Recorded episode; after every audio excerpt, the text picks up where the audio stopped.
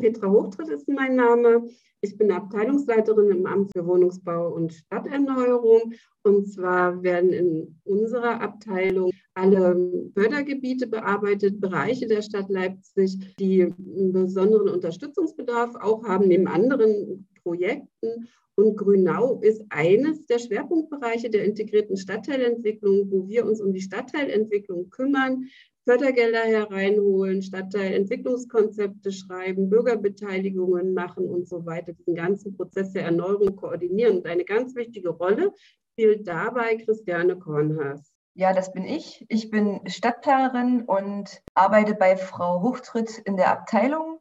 Und ich bin unter anderem mit quasi in dem Stadtteil Grünau tätig. Also ich habe dort zwei Projekte und eins davon ist die Erarbeitung eines Quartierskonzeptes für die Wohnkomplexe 7 und 8.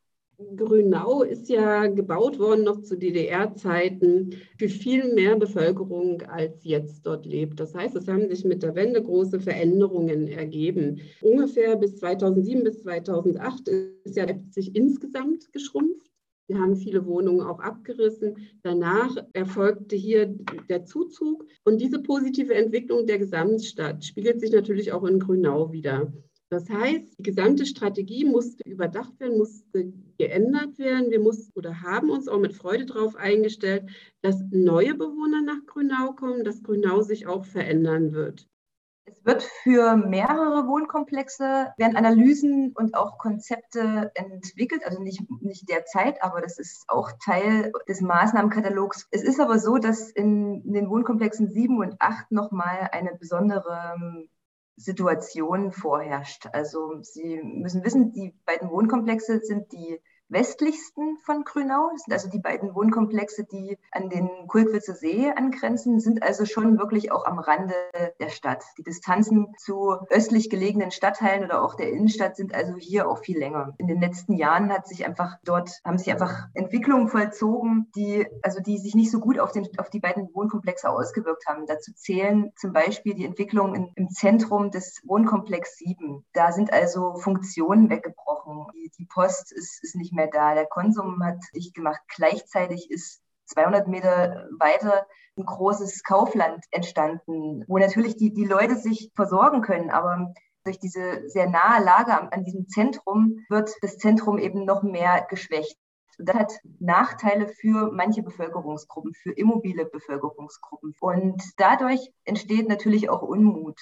In der Zeit, wo Leipzig noch geschrumpft ist, gab es ja auch Pläne, wie große Bereiche von Grünau zurückgebaut werden sollten. Gab es Stadtratsbeschlüsse dazu, um halt den Leerstand zu reduzieren. Und da war WK 7 und WK 8 vorgesehen als eines der Stadtumbaubereiche, wo gesagt wird, da soll vorrangig abgerissen werden, um das Zentrum von Grünau zu stärken. Das wirkt natürlich, kommt jetzt noch verstärkend dazu dass dort große Plattenbauten auch abgebrochen wurden und dass dadurch Fehlstellen sind und dass diese Struktur, die aus DDR-Zeiten als Zentrum und so vorgegeben war, schon gar nicht mehr existiert. Also das ist, sind jetzt multiple Problemlagen. Wir erarbeiten also dieses Konzept, indem wir WK, WK 7 und WK 8 analysieren. Wir schauen uns also die städtebauliche Struktur an. Wir schauen uns an, ob es dort Leerstände gibt. Wir gucken uns den Freiraum an. Wir gucken uns die ganzen Anlaufstellen, Orte, Adressen an, die es dort gibt. Einfach immer mit der Frage, wo gibt es Lücken und Bedarfe? Wo muss quasi entwickelt werden?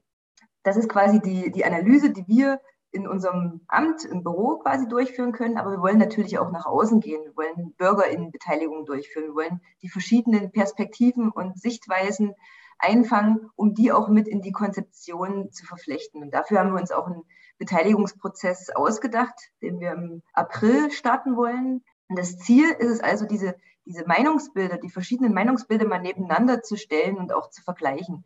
Also nicht nur die Meinungsbilder der, der Bürgerinnen und Bürger, sondern auch der Institutionen und Vereine, Akteure, die dort aktiv sind. Genauso aber auch die Perspektiven der verschiedenen Fachämter, die wollen wir mit einbeziehen. Denn in Grünau wird eben nicht nur im Amt für Wohnungsbau und Stadterneuerung gearbeitet, sondern auch alle anderen Fachämter arbeiten in Grünau. Und da ist einfach wichtig, was machen die anderen Fachämter, um das dann eben auch zentral in diese Konzeption einzubringen.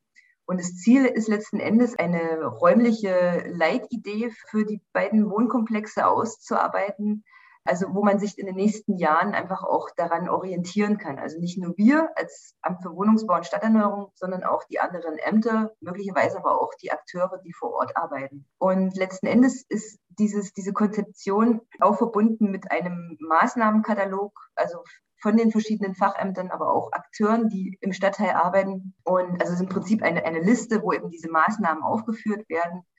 Und damit aber nicht nur Papier entsteht, möchten wir auch sogenannte Sofortimpulse identifizieren im Rahmen dieser Bürgerbeteiligung, um eben auch Bewegung in den Prozess zu bringen, damit eben auch kurzfristig Dinge umgesetzt werden können. Das kann die Initiierung von einem Sommerkino sein oder der Aufbau von nachbarschaftlichen Strukturen, also das ist völlig offen. Das, das richtet sich danach, was den Bürgerinnen und Bürgern eben auch fehlt.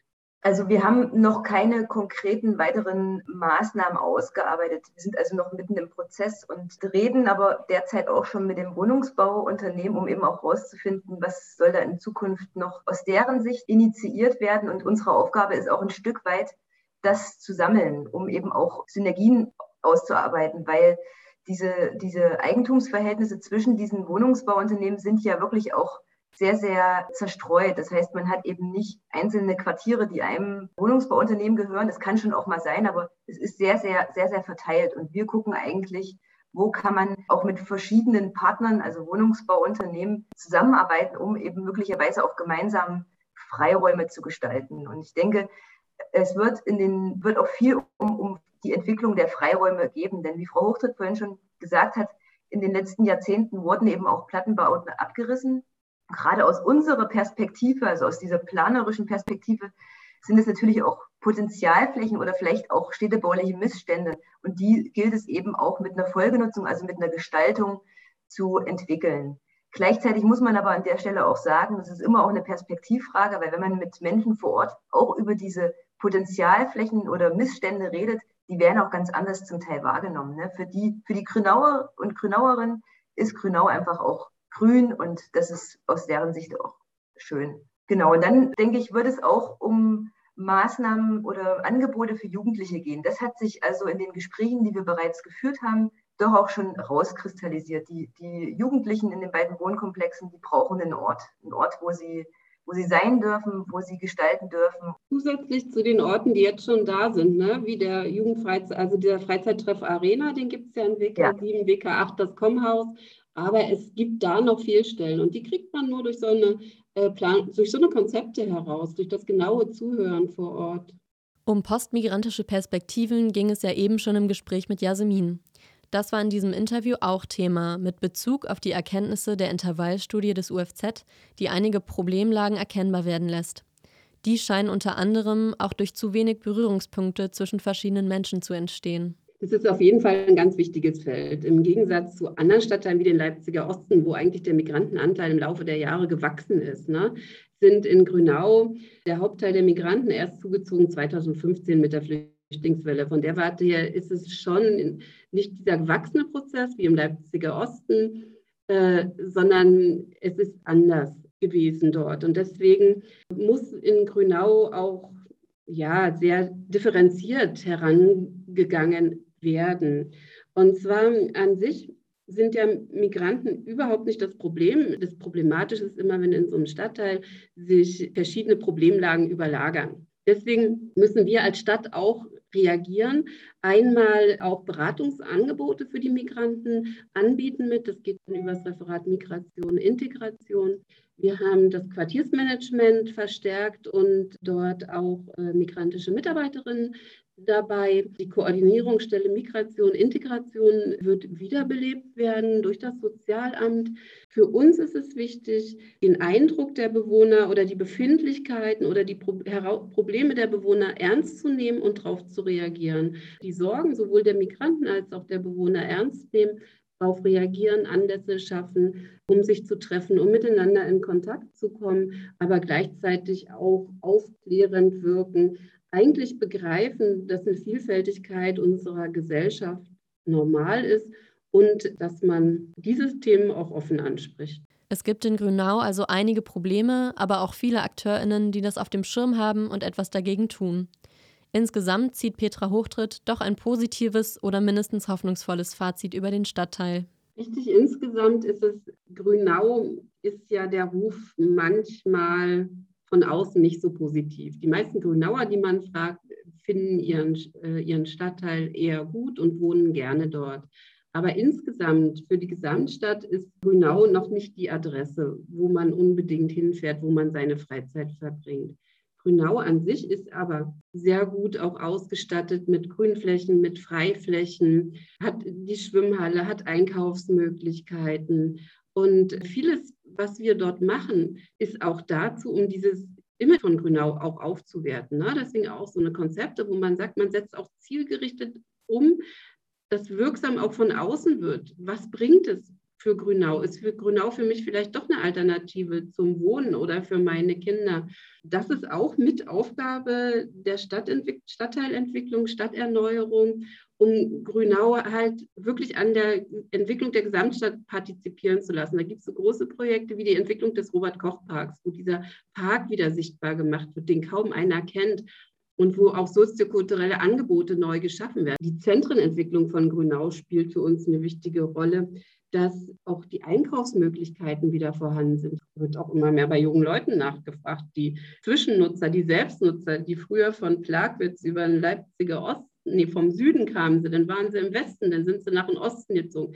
Wir haben diese Nachfrage inzwischen auch in Grünau, weil der Rest der Stadt voll ist. Und das wird auch Grünau aufwerten, diese Lebendigkeit, die dadurch auch in den Stadtteil einzieht. Ich glaube, wenn man Grünau nur immer von der Stadtmitte oder vom Süden aus betrachtet, denkt man, das ist so ein altes DDR-Relikt oder so. Aber Grünau ist viel lebenswerter und liebenswürdiger, auch mit einer Vielfalt von Menschen. Grünau muss einfach mehr beachtet werden.